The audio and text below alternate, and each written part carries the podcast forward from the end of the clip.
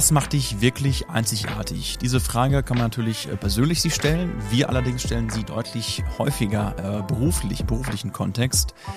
Was ist nämlich dein USP, dein Unique Selling Point? Warum das wichtig ist, darum geht es heute in der vierten Folge von Breaking Adcast. Die Folge ist insbesondere interessant für Personen, die selbstständig sind, die Unternehmen aufbauen oder bereits Unternehmen betreiben und sich aktuell Gedanken machen darüber, wie sie ihren USP finden können, entwickeln können und warum diese auch im Marketing ganz, ganz wichtig ist.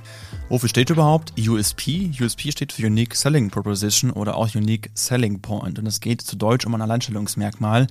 Also welches Vorteilsverkaufsargument bietet nur deine Marken oder dein Produkt oder auch Dienstleistung? Und wie kann man daraus im Marketing eine Story entwickeln? Das ist die Grundlage für alles weitere. Und vielleicht kennst du einige Beispiele für USPs. Es ist nämlich so, im Grundsatz kaufen wir Menschen und am Grundsatz lassen wir uns nur überzeugen aufgrund von Geschichten und Emotionen. Und vielleicht kennst du das Beispiel ähm, von Audi, Audi Quattro, dort kaufen wir auch nicht technische Eigenschaften, dort kaufen wir zum Beispiel eben die Fähigkeit, auch trotz ähm, ja wirklich hochstehendem Schnee trotzdem noch Fahrspaß zu haben und vor allen Dingen sicher fahren zu können. Vielleicht kennst du auch das Bild von Audi mit dem Quattro, der eine Skiflugschanze hochfährt. Das ist eine Story, die im Prinzip auf Basis eines äh, Unique Selling Points äh, entwickelt wurde, auf dem Vorteils- oder Verkaufsargument von Audi, äh, eben mit dem Allradantrieb weiterhin sicher fahren zu können. Und das ist eben ein Beispiel für ein äh, USP, für eine Geschichte, die auf dieser Basis entwickelt wurde und die eben auch die meisten Menschen, viele Menschen eben im Kopf haben und damit verbinden. Der USP ist die Grundlage und dementsprechend auch ganz wichtig für uns, für das gesamte weitere Marketing, um wirklich im Kern herausfinden zu können, was macht das Produkt anders, was macht die Dienstleistung anders als andere Lösungen, die es bereits auf dem Markt gibt. Dementsprechend muss ein USP ein paar Eigenschaften mitbringen, um auch wirklich dann ähm, ja, im Marketing, im Vertrieb funktionieren zu können. Das ist unter anderem, dass natürlich der USP, das sagt der Name auch schon, einzigartig sein sollte. Klar wird es nicht darum gehen oder wird es nicht möglich sein, dass es auf der ganzen Welt nur diese eine Lösung gibt oder es ist zumindest selten der Fall. Sicherlich gibt es noch äh, einige andere. Aber dementsprechend ist die Aufgabe, was kannst nur du deinem Unternehmen bieten, welchen Kundennutzen, welchen Service, welchen Vorteil bietest nur du, beziehungsweise was bietet der engere Wettbewerb, den es äh, um dich herum gibt, gegebenenfalls auch nicht. Und dementsprechend, was kannst du bei dir ähm, hervorheben. Das Ganze muss natürlich authentisch sein, also es muss auch zu dir passen und das widerspiegeln, was Unternehmen auch wirklich ausmacht, damit es dir am Ende natürlich auch ähm, ja, äh, geglaubt wird. Das Ganze muss auch zielgruppenrelevant sein. Also was ist eben ähm, das, was wirklich die Lösung ist für das Kundenproblem und dementsprechend auf die Zielgruppe zugeschnitten ist. Das ist beim USP ähm, auch ganz wichtig. Und wie ich eben schon gesagt habe, im besten Fall ist der USP auch emotional nutzbar. Das heißt, du kannst aus deinem USP auch entsprechend im Marketing die Bilder im Kunden der, ähm, im Kunden der Köpfe, im, im äh, Kopf der Kunden erzeugen und damit eben recht einfach im Marketing arbeiten und Emotionen verkaufen. Deswegen sollte ein USP im besten Fall auch emotional äh, nutzbar sein. Wie kann man jetzt am besten vorgehen, um den USP für sich selber herauszufinden? Der erste Schritt ist erstmal genau zu gucken, wer ist überhaupt die Zielgruppe, also wer kauft im Moment bei mir meine Produkte und Dienstleistungen. Weiterhelfen dabei kann zum Beispiel die Methode der Personas, dass du dir also im Prinzip von den Zielgruppen oder von den Personen, die bei dir einkaufen, einen Steckbrief entwickelst, einen fiktiven Steckbrief entwickelst und der aufzeigt, wo kommen die Personen her, wie alt sind die, eher männlich, eher weiblich, welche Bildung haben die, welches Einkommen haben die, wo arbeiten die, wo leben die, was ist das Problem, was du mit deinem Produkt oder Dienstleistung äh, lösen kannst? Welchen Schmerzpunkt haben sie? Was ist auch der Trigger, der am Ende die Kaufentscheidung ähm, auslösen kann?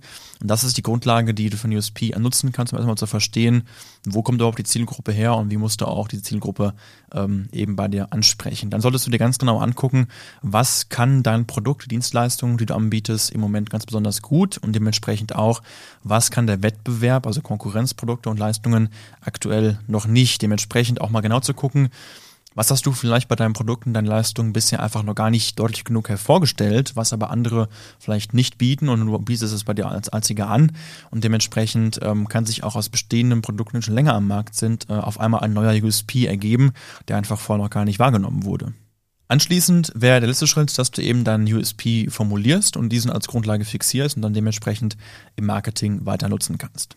Für ein USP gibt es äh, verschiedenste Beispiele. Ich habe eben schon kurz einmal das äh, Thema Audi angesprochen. Es gibt aber auch zahlreiche andere, wie zum Beispiel Flixbus. Die haben als USP günstig mit dem Fernbus reisen. Also Flixbus verbinden alle mit diesem Thema. Es ist günstig, es ist preiswert.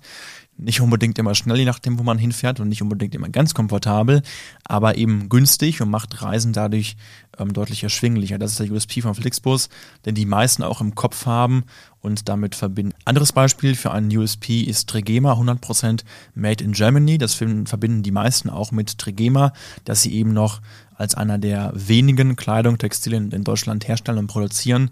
Das haben sie sehr stark über ihre Werbung, über ihre Kampagne nach außen getragen und äh, dementsprechend auch in den Köpfen der äh, Kunden verankert. Jetzt ist der USP formuliert bei dir und die Frage ist jetzt, wie geht's damit weiter? Das ist erst für uns erstmal, wie ich am Anfang schon gesagt habe, die Grundlage für alles weitere, wenn zum Beispiel sich der, durch den USP zeigt, dass bei dir eine vertrauensvolle Kundenbeziehung ähm, einer der Hauptmerkmale ist im Unternehmen, dann könnte man eben daraus schlussfolgern, dass zum Beispiel das Logo, die Farbgebung am besten Richtung Blau gehen sollte, weil die Farbpsychologie eben ähm, ja da am besten Blau zu passen würde. Und dementsprechend kann der USP zum einen als Grundlage dienen für Corporate Design, kann aber auch die Grundlage eben sein, um, wie im Beispiel von Audi, auf diesem USP eine Story zu entwickeln, die verwendet werden kann, beispielsweise auch in einem Imagefilm, in Clips, in Werbung oder auch in Kampagnen. Mit diesen ganzen Maßnahmen sorgt der USP eben dafür, dass du dich im Markt positionieren kannst, also eben klar machen kannst, wo stehst du und dich auch abgrenzen kannst zu anderen, wo stehst du im Markt, im Wettbewerb, auf der Fläche der ja, Marktbegleiter heißt es ja mittlerweile und äh, nicht Konkurrenz. Wo stehst du dort und was bieten die anderen eben nicht an, sodass man dich eben recht schnell sofort anhand dessen, was du anbietest, ähm, erkennen kann. Jetzt kann sicherlich die Frage kommen, muss ich denn unbedingt ein USP haben? Muss ich da drei Jahre lang tüfteln dran? Muss ich mir da ewig lang Gedanken drum machen? Ähm, vielleicht kannst du in dem Kontext mal denken an Marken wie Red Bull oder Tempo. Da wüsste ich jetzt nicht, was der, was der USP ist. Ähm, sicherlich waren das wahrscheinlich einfach mal die ersten, die ein bestimmtes Produkt angeboten haben in bestimmten Bereichen, aber einen ganz klaren USP, wo ich jetzt sagen könnte oder jetzt mir bekannt wäre, das kann nur Tempo, das kann Red Bull, wüsste ich jetzt eher nicht. Und äh, dementsprechend kann man, glaube ich, daraus schon ganz gut ableiten, ein USP ist wichtig, gerade in einem starken Wettbewerb, wenn schon äh, gerade viele andere vorhanden sind, die was ähnliches anbieten wie du, ist ein USP ganz, ganz wichtig. Wenn du es aber schaffst, einer der ersten was anzubieten und dementsprechend auch eine gewisse Marktdurchdringung recht schnell zu erreichen, dann ist, glaube ich, ein ähm, USP, die Entwicklung eines USPs weiterhin trotzdem wichtig. Aber wenn du bereits sichtbar bist in der Masse, einfach aufgrund deines Marketings, der Wahrnehmung, dann ist der USP ähm, wie gesagt, weiterhin wichtig, aber da würde es sich, glaube ich, nicht lohnen, daran noch acht Wochen rumzufallen in 50 Workshops. Ähm, dementsprechend ist dann wahrscheinlich eher das Invest richtig aufgehoben in der Frage, wie kann ich meine Sichtbarkeit noch einfach ähm, weiter vergrößern. Wenn zum Beispiel jetzt 50 andere Unternehmen äh, das vollkommen gleiche anbieten, aber einfach einer von denen sichtbarer ist durch die Art und Weise des Marketings, ähm, dann wird am Ende dieser eine den äh, Kunden für sich gewinnen. Deswegen ja, USP, äh, der USP ist wichtig, aber ich würde dieses Thema nicht überhitzen und mir jetzt nur acht Wochen lang keine anderen Gedanken machen, außer was ist mein USP. Das ist recht ähnlich wie bei solchen Themen wie Mission, Vision und auch Purpose, also insbesondere Purpose, wird, finde ich, im Moment sehr, sehr stark teilweise auch überhitzt und äh, teilweise geht es auch in Richtungen, wo sich Unternehmen einen Purpose definieren, wo man äh, ja schon sehen kann, da ist irgendwie in der Authentizität eine Schwierigkeit, weil eben dieser Purpose so stark verdichtet ist, so stark abgehoben ist, dass eben das Unternehmen irgendwann als Aufgabe hat oder unterm Strich als Aufgabe hat, die Welt besser zu machen ähm, klar, im besten Fall machen das Unternehmen alle irgendwie unterm Strich, aber das ist dann irgendwie irgendwann zu weit weg von dem, was du wirklich machst. Deswegen würde ich diese Themen wie USP, Mission, Vision und auch den Purpose ähm, ja nicht zu stark überhitzen, nicht zu stark auch um sich, sich um sich selber drehen auf Dauer, weil ich glaube, irgendwann äh, ist der Punkt erreicht, wo man sagen muss, okay, wir haben jetzt den, äh, den wichtigsten Kundennutzen darüber definiert und festgehalten und gehen jetzt eben den nächsten Schritt und investieren eben dann in Marketing, in die Sichtbarkeit.